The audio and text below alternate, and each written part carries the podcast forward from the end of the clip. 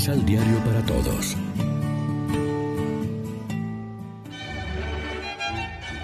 Proclamación del Santo Evangelio de nuestro Señor Jesucristo, según San Mateo. No crean que yo vine a suprimir la ley o los profetas. No vine a suprimirlas sino para darle su forma definitiva. Les aseguro que primero cambiarán el cielo y la tierra antes que una coma de la ley. Todo se cumplirá. Por tanto, el que deje de cumplir uno de los mandamientos de la ley, por insignificante que parezca, y enseña a los hombres a desobedecerlo, será el más pequeño en el reino de los cielos. Al contrario, el que los cumpla y los enseñe será grande en el reino de los cielos. Lección Divina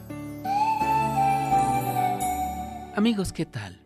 Hoy es miércoles 10 de marzo y a esta hora, como siempre, nos alimentamos con el pan de la palabra que nos ofrece la liturgia.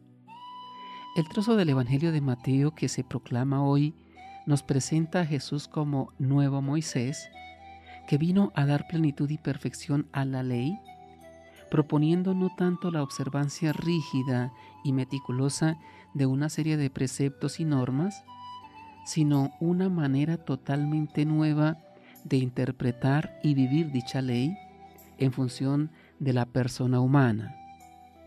Por eso afirma el Señor que no vino a abolir, porque de suyo la ley puede ser muy buena.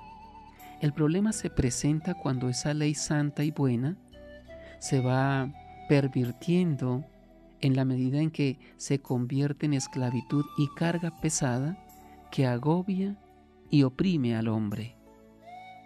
Jesús vino a purificar esa ley para devolverle su pureza original y devolvernos el espíritu de la ley bajo la clave del amor.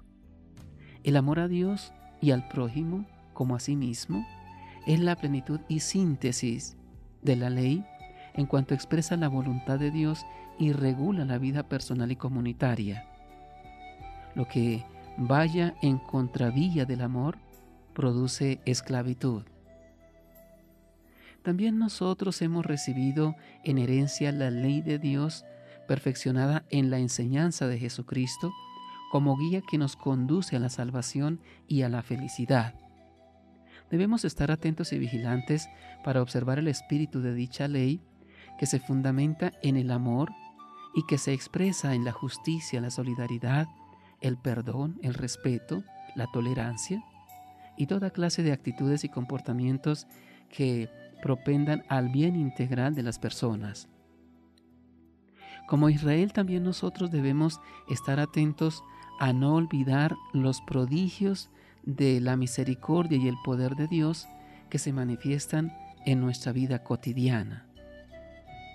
A partir de los criterios que nos enseña Jesús, también nosotros hemos de interpretar y vivir toda ley humana o divina que sea. Es decir, que la ley obliga en la medida en que ayuda a promover a la persona humana en su dignidad y en sus derechos. Cuando una ley se vuelve inmoral, o sea, contraria al bien de la persona humana y el proyecto de Dios, el cristiano no estaría obligado a cumplirla. En la medida en que la legislación defienda la vida, la justicia, la dignidad y los derechos humanos, solo en esa medida tiene legitimidad para el creyente. Debemos saber discernir bien en el nivel moral de los valores y el jurídico de las normas. Reflexionemos. Hemos asumido el amor, la defensa de la vida y el bien de la persona humana como verdaderos criterios morales que nos guíen en el comportamiento de las leyes. Oremos juntos.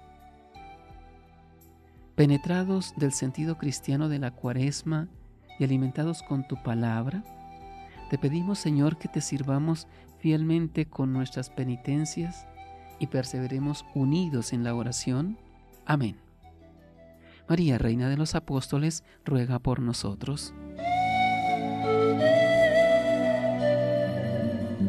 Complementa los ocho pasos de la Alexio Divina adquiriendo misal Pan de la Palabra en Librería San Pablo o distribuidores. Más información www.sanpablo.co.